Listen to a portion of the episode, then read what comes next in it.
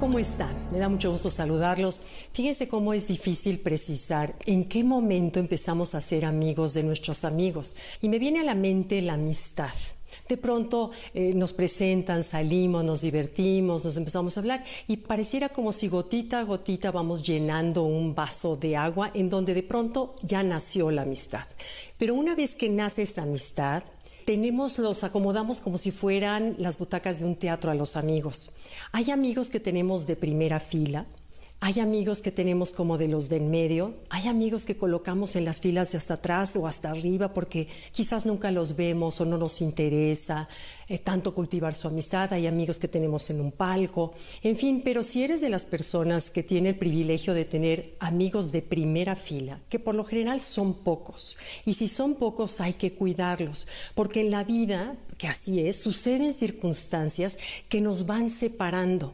Si tenemos en mente cuáles son las circunstancias que nos van separando, podemos reafirmar esa amistad, porque además esos amigos de primera fila te hacen sacar lo mejor de ti, te hacen ser mejor persona. Para distinguir quién es un amigo de primera fila, observa con quién te puedes quedar en silencio absoluto compartir una hora de viajar juntos o estar en algún lugar sin hablarte palabra con él y sin sentirte, sentirte, incómodo, ese es un amigo de primera fila.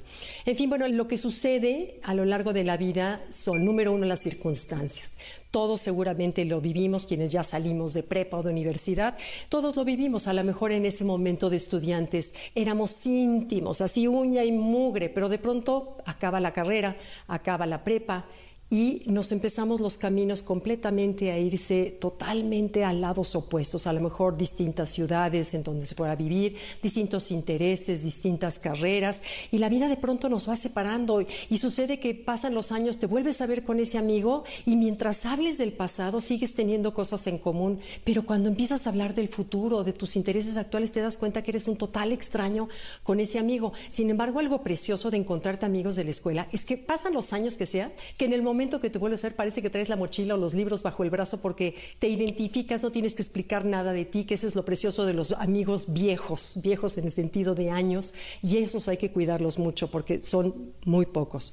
Después vienen las parejas, por supuesto las parejas nos separan porque a lo mejor a tu esposo le cae gordo mi esposo o a la esposa no le gusta la esposa del otro porque siente que le coquetea o los hijos no se llevan o a lo mejor se casaron en distintas etapas, uno tiene hijos muy grandes, otro tiene hijos chiquitos o a lo mejor uno no decide decidió no casarse, otro es viudo, soltero, divorciado, en fin.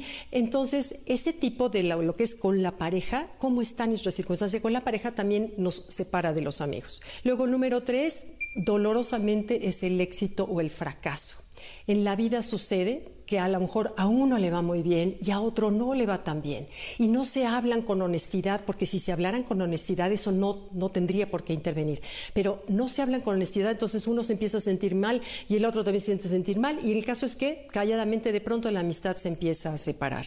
Y luego, bueno, los valores. Este tema es importantísimo. Hay una frase que dice, compartir valores en una amistad no es suficiente, pero una amistad sin valores compartidos es imposible posible. Imagínate, por ejemplo, que tienes un amigo que de pronto te das cuenta que no es honesto o que es infiel o trata mal a su pareja, temas que tú no estás de acuerdo con él o con ella. Entonces, hay valores en que cuando no comulgan con los tuyos, sí de plano separan por completo a una amistad. Otro punto es la poca tolerancia a cómo nos volvemos cada vez más exigentes con los amigos, como si nosotros fuéramos perfectos. Y creo que nos sucede a muchos, que si fulano es aburrido, el otro es codo, el otro es coqueta, el otro es presumido, o en fin, y empezamos a buscarles defectos a los amigos, que digo como si nosotros fuéramos perfectos. Pero si queremos tener amigos sin defectos, solamente una mascota porque todos nuestros amigos, y cuando empezamos a entender que si ellos nos aceptan como nosotros los aceptamos con todo y defectos, esa es una verdadera muestra de amistad, en que a lo mejor tienes diferencias con ellos, pero en la vida las sanas, las platicas y al contrario sirve para unirlos más, esas son las amistades que valen. Y después, por último, bueno, el descuido.